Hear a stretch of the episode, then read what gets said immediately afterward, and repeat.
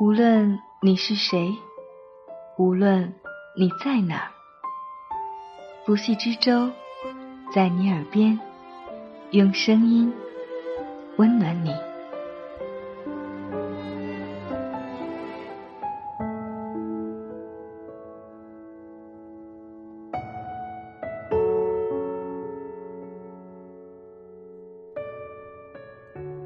你好吗？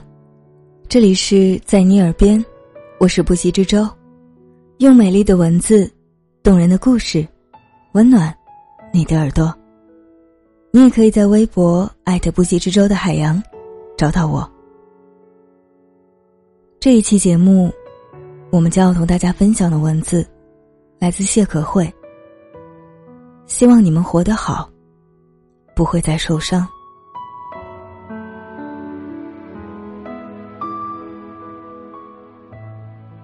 电影《二十二》的末尾，是一个老人的葬礼，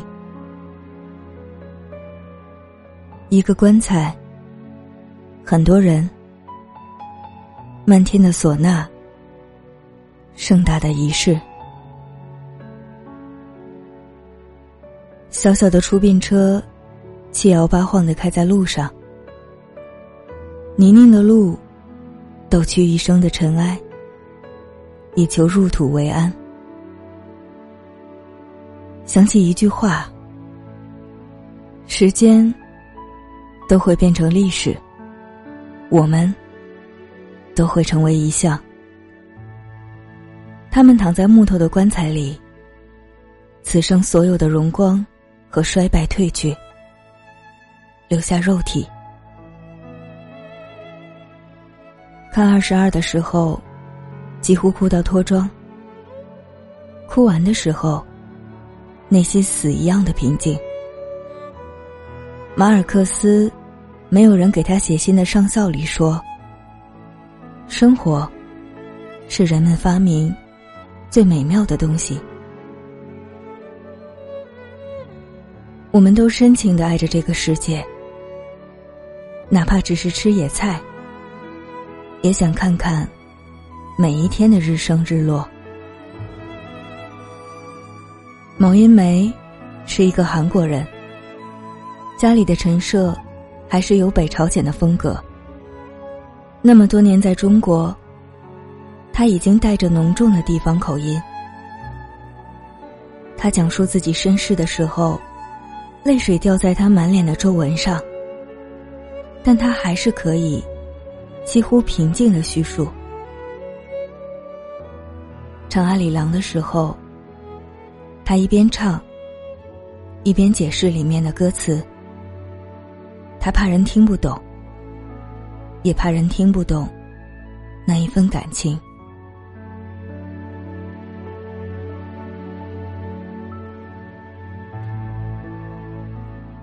话语刚起，又欲言又止。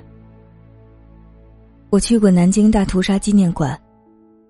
我自认为，震撼的程度不如二十二。图片和文字可以保存一段历史，但很多人是没有办法触摸到他们的生活的。静态和动态最大的区别是，静态在远方，而动态永远在近处。我记得李美金对着镜头的时候说：“白天，让我们在又高又陡的山坡上干活。我人小力气小，干活慢，日军就拿枪敲我的后脑勺，腰部也狠狠敲打，到现在，阴天还隐隐作痛，皱纹刻在他的脸上。”那种一刀一刀的样子，可是他却可以拨开来，慢慢和你诉说。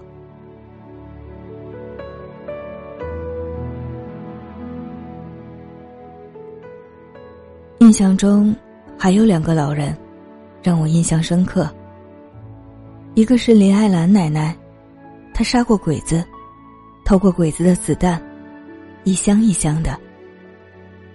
他的眼神有一种历经沧桑又足够的坚毅。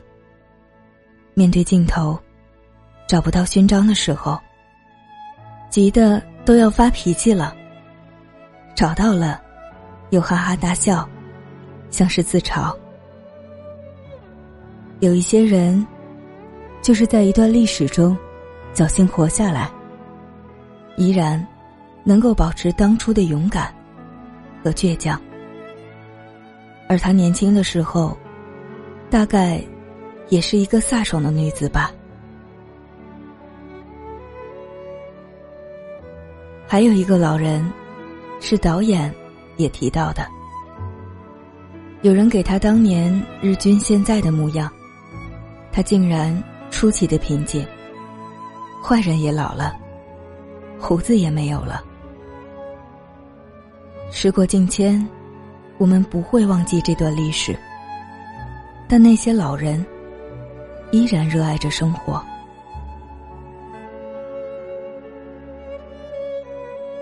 我常常面对那些镜头哭。那个黑暗的房子，泥砖，看起来称不上体面的生活。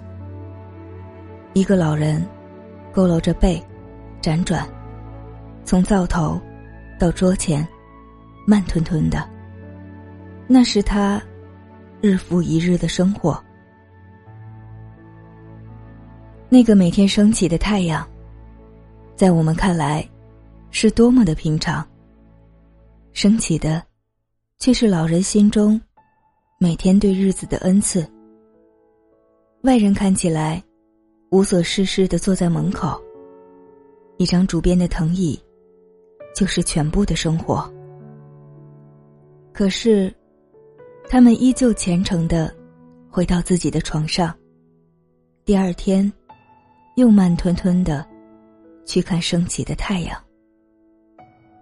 那一刻，我甚至于觉得，能够认真活下去，就是一生最好的事。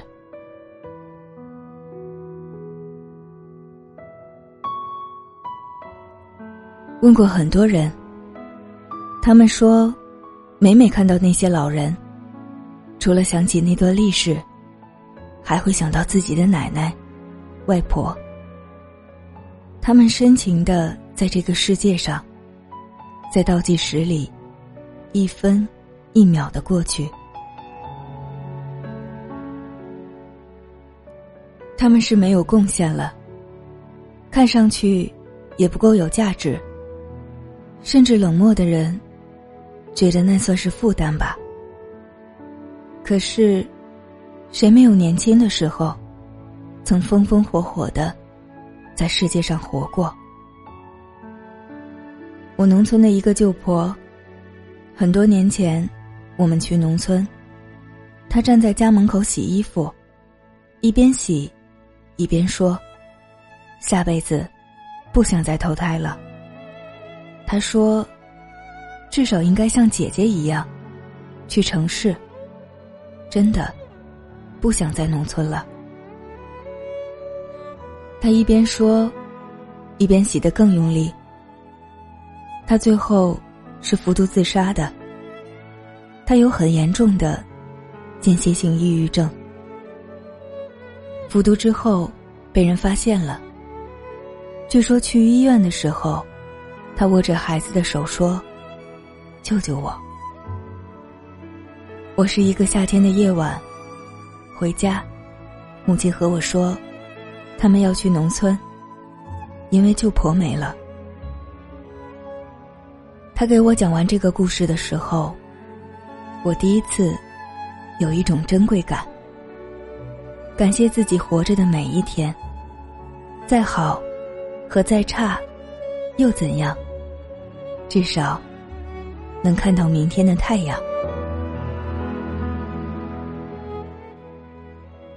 我第一次觉得自己的文字的无力感，只是特别想让每一个看到这篇文章的读者知道：记得一段历史，记得历史中的人，是我们能够做的最好的事。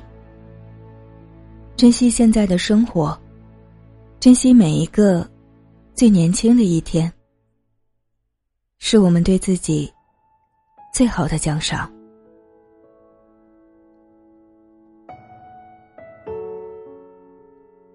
如果你看过二十二，希望你会喜欢。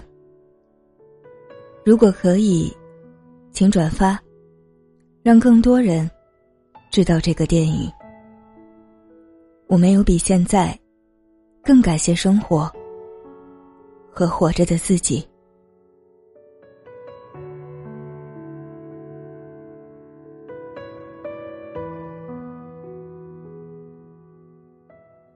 感谢谢可慧的这篇文字，也感谢你的用心聆听。我是不息之舟，我们下期再见，晚安。